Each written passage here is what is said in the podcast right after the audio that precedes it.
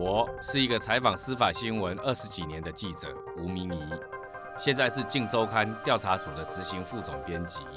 我将用记者的眼睛带各位还原独家新闻背后的故事。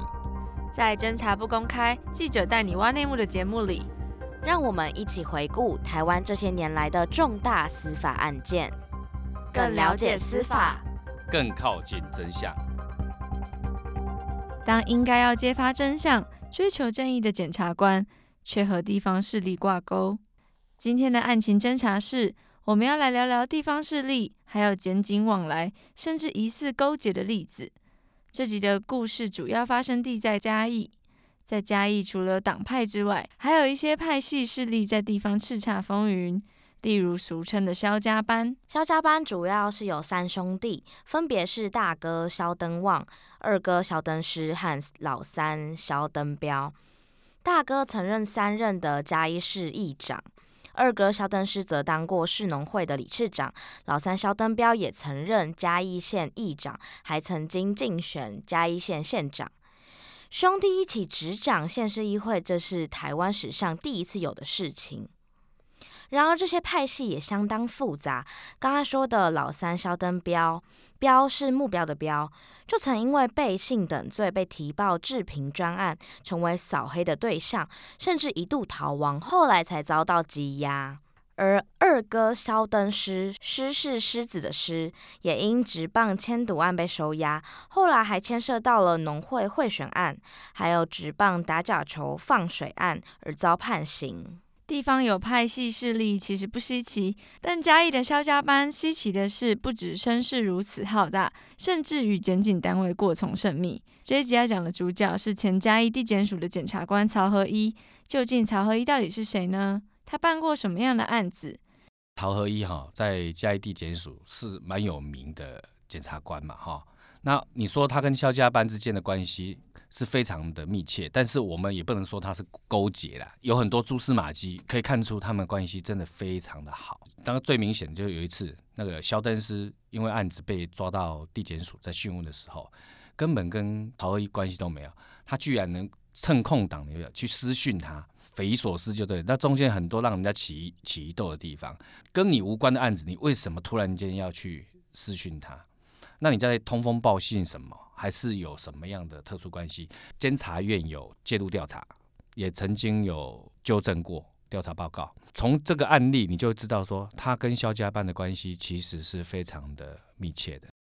我听一个地方人士哈，其实这个地方人士其实就是立委陈明文了。他曾经因为案子被嘉义地检署侦办，啊，侦办的检察官就是曹合一。啊，你要知道，当地的一个地方神台就是。陈明文跟肖家班其实长期是敌对状态。陈明文是属于民进党，那肖家班呢？就是肖家班当然是跟国民党走得比较近的，跟陈明文当然就长期，当然在政治上面当然是竞争。他那一次被侦办，那承办检察官就是曹合一，他印象很深刻，他就是觉得说，怎么所有案件哈，他在被办的过程中，好像肖班萧家班完全都知道的。第一次升压的时候不准，后来抗告成功之后回来再升压一次，准了以后哈，他记忆很很很深刻，就是他的囚车要送去看守所，基本上那个囚车的路径哈，他觉得非常的怪异。第一，他不是好像不是按照原来的路径在走，而且他是绕着市区。那他发现他每绕到一个地方，就有人地方人士在放鞭炮，好像。都预知到说他的这个囚车走到哪里，就他们已经知道这个路径了。他就觉得说心里非常的毛，就觉得整个检调系统跟地方派系怎么会挂钩的那么深？那当然，他这个案子后来他贪污的部分被判无罪嘛，哦，那当然他觉得就就被冤枉，而且是被整个检调还有结合地方势力给栽赃的。那既然曹合一跟萧家班的关系已经盛传了这么久，为什么当时二零一八年你们又会突然追踪起这件事情，写出报道，甚至出击拍他们一周内这么多次的私下会面呢？是因为有什么原委吗？这个案子因为哈，我跟你讲，他就是曹合一跟地方的关系已经传闻非常久，但苦没有证据嘛。地检署当然也不能对他有什么样的过多的哦处置。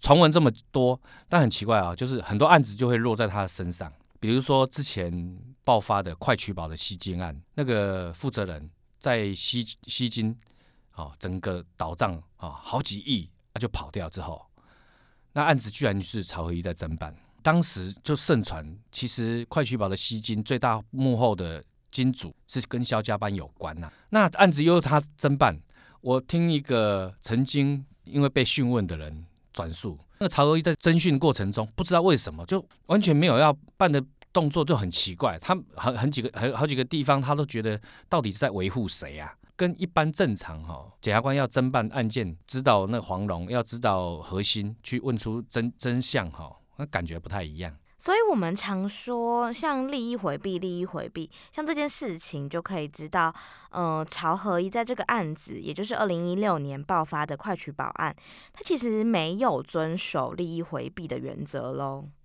那如果案件在他身上的话，那你到底是要办出幕后到底有谁在放款高利贷，那那个金主是谁，还是你要只是要帮忙讨债，帮幕后金主讨债？还要还是要掩饰谁？这个会让人家起了很多疑惑啦，哦，而且对司法很不信任。后来我们写完之后，承办检察官就换人了。在他办那个快取保的案件之前，其实曹和一早就已经认识那个车商许许明环，然后许明环也是快取保的第二大金主嘛。就我的意思说，他因为许明环跟一些应该很多人都是跟他买车。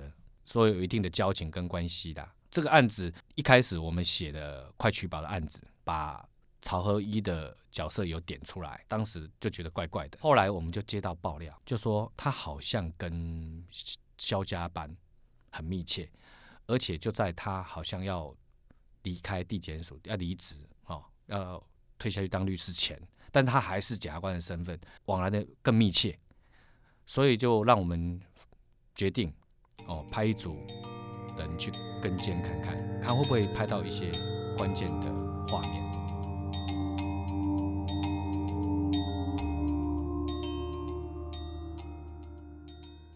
那你们跟监的时候会派出几组人出去拍？要拍这种嘉义的地方势力的聚会，你们需要注意什么事情？我们也会派出很几好几组人交叉拍这一个画面的过程哦，非常的。困难？为什么困难？萧家班的那些农会的总干事黄腾辉哈，他的住家那个地址哈的前面只有是一个宰相。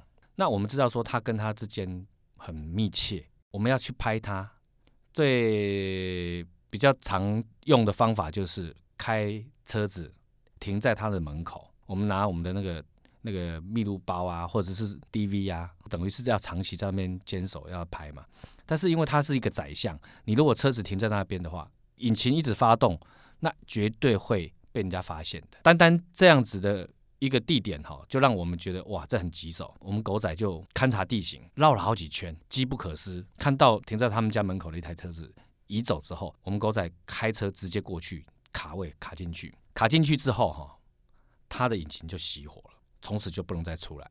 等于是在那边吃喝拉撒睡都要在车上面，大热天到现在为止，很多人都不知道说我们那个画面到底怎么拍来，以为是我们是做了一个固定的监视器在那边偷拍吗？不是，其实我们是用。土法炼钢，真的就是要有那一个耐心。之前累积了很多经验，知道说要用这种方法才能够捕捉到他们的画面，而且也可以收到声音。连我连他们他们对话的过程中的声音，讲电话的声音，我们都都有收收集到。我们同事在车上一开始哈，他们来的时候啊，他随时都在往后看，不然就是会躲进去那个柱子里面。你会你会看到我们的镜头其实是会调整的，那是因为因为里面有人在。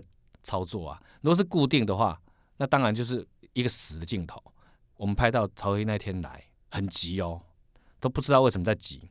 那再来就是又有一个男生出来，两个人来的时候熟门熟路，一看就知道这个地方他常来。结果后来黄腾辉回来之后，我们有录到一段，就他先打电话，讲赶紧的啦，很急嘛，你就知道不知道他在急什么。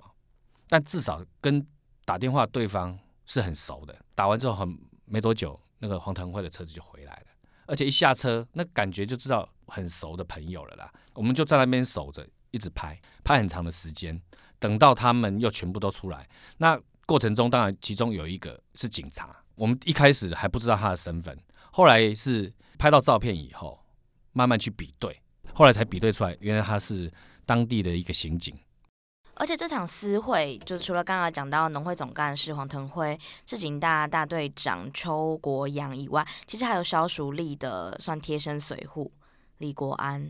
那拍到这些人，其实就代表检方、警方和地方势力齐聚一堂，往来密切。当初其实周刊的照片拍得非常清楚，但一开始的时候，你们有想到会拍到这些人吗？我们有时候在拍的之前都没有预想到可能拍到什么，那我们只知道一个线索，就说曹和一跟这个总干事交情深厚，在卸职前往来很密切，那我们就试着知道他的地址之后去搜嘛，拍到的跟萧淑丽有关系的这些人，有一段小趣闻呐哈，就我们这个登出来以后，结果有一个调查官就突然间来跟我们讲说啊，谢谢你啊，帮我们。把这篇登出来之后，让他们哈是之后在办案上面哈方便多了。我说为什么？你不知道，每次啊，我们那个在开那个专案会议，要办那个嘉义的贿选案，每次要办这样奇怪，开完会之后，些销家班或者是要被搜证的对象就知道，那他就觉得很纳闷，好像他们都会事先掌握检警或检调的一些侦办的一些行动。结果我们这一篇一出来之后，因为拍的画面实在太清楚了，那个警察就是他们专案小组的成员之一啊。他每次跟他开会，他就觉得毛毛的，是不是消息又被泄露了？因为我们这一篇一出来之后，他就有理由跟他们长官讲说，这个人一定要排除。结果这么一排除，他说后来开的专案会议之后呢，啊办案呐、啊，非常的顺呐、啊，这是哈、哦、意外的收获，你知道吗？他就说啊，非常感谢，而且他觉得。嘉义的地方生态啊，非常的复杂。如果没有我们这个没没办法有着力点，因为他连他自己都觉得，到底嘉义的调查站里面哪谁敌谁友，他都很难搞得清楚。长官可能是真的要办嘛，但地方的人是不不知道到底是是要来办，还是要泄露变成内鬼。这也代表了调查记者其实可以透过揭露某些势力的错综复杂关系。据说这个案子之后，因为你们高超的跟拍技术，还有求证能力，还有被政府单位咨询请益过。有啊，非常好笑，就是我们这篇新闻一出来之后，廉政署的长官啊就来跟我们联络，他说：“你们这个是怎么拍到的？”我说：“奇怪，我们也有在跟监呢，但是我们拍到的同事回传的画面很糊啊，而且很远。”根据他们同事回报说，那边怎么可能会有车子可以进去啦？那个巷子很小哎、一直好说我们应该是架了个机器在那边收，哎，等于是监监视啦。我后来看到他们的画面，发现说，哎呦，你们的人呐、啊、是在巷子的最远端，根本完全连巷子都不敢进去，是在巷子口拍啊，当然很糊啊，那么远的距离，当然拍到的画面当然是糊的、啊，从这一点就看出来。争风狗仔，他们有一点感觉，就是好像很怕被当事人发现。我就跟他们讲说：“你怕什么？是他们做错事情，又不是你做错事情，你怕什么？对不对？要收证人胆子一定要够大，你绝对不能害怕，而且你的镜头绝对要朝着目标。那你那么远，你要拍给谁？你只是交差嘛。那公务员的心态当然就是说我我今天有来，我有拍到，我交差了。但到底你你要达到的目的是什么？”我们的不一样，我们因为要健康的，所以画面如果不够漂亮、不够清楚，这个新闻怎么做？做人家来否认说这个你不是拍到我，这个跟我这不是我，那我们不是就这个案子不就这个新闻不就完了吗？后来他们听懂了，所以后来才找我们去帮廉政署上课，说要怎么去行动搜证，那一些技巧。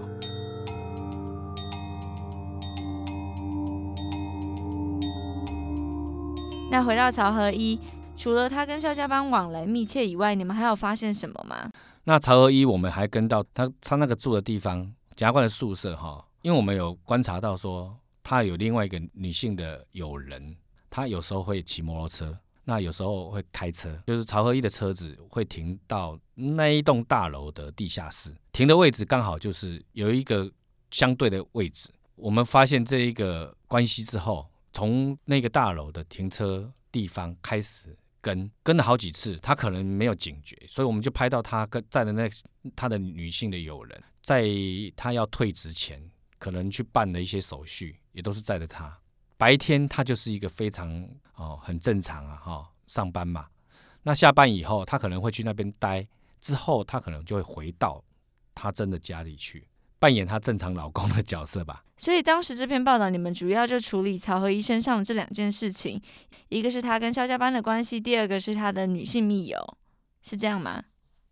主要是要讲他密会肖家班女性友人的这一块，我们当然不能知道说他们两个人关系到什么程度，但依照我们的画面拍到的东西，两个人关系绝对是不寻常啦。下的标题当然就会比较有保留。整点到为止。那拍到跟初刊以前，你们有去取得他的说法吗？当时曹合一是怎么回应的？拍到之后哈，后来有访问那个曹合一嘛，那他也承认跟黄腾慧是多年的好朋友。那这一点当然跟我们拍到的画面一致嘛，因为他现在当时我们拍到的的时间点，他还没有卸任，他还是检察官。你跟一个这样民间人士交往如此的密切。在那个他们的风气上面，他们还是有一点说不过去。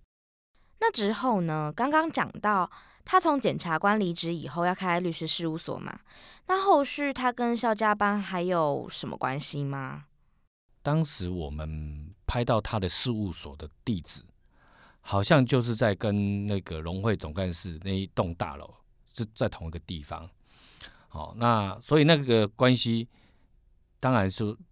不言可喻啦，就说我一说他基本上哈，连那个开办的经费是谁出的都很有疑问。今天就是第十集的《侦查不公开》，记者带你挖内幕。《镜周刊》调查组的执行副总编辑吴明仪替我们分享了他过去十几年记者生涯中新闻背后不为人知的秘辛，举凡郑信泽如何沉冤得雪。吴师案怎么判定杀人？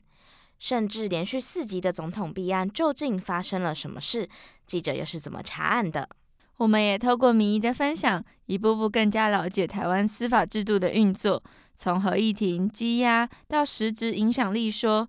下一集其实是我们加码的特别篇。本来这一季的节目只会有十集，可是呢，因为我们在我们的节目在开播以前，其实呢有透过脸书的插吧跟听众一起互动，并且从中抽出一个破关到最后的参与观众，邀请他来跟我们一起上节目，还有听民意分享司法记者的压箱宝，究竟他们查案破案要有什么样的秘诀，比警察还要神的那些办案例。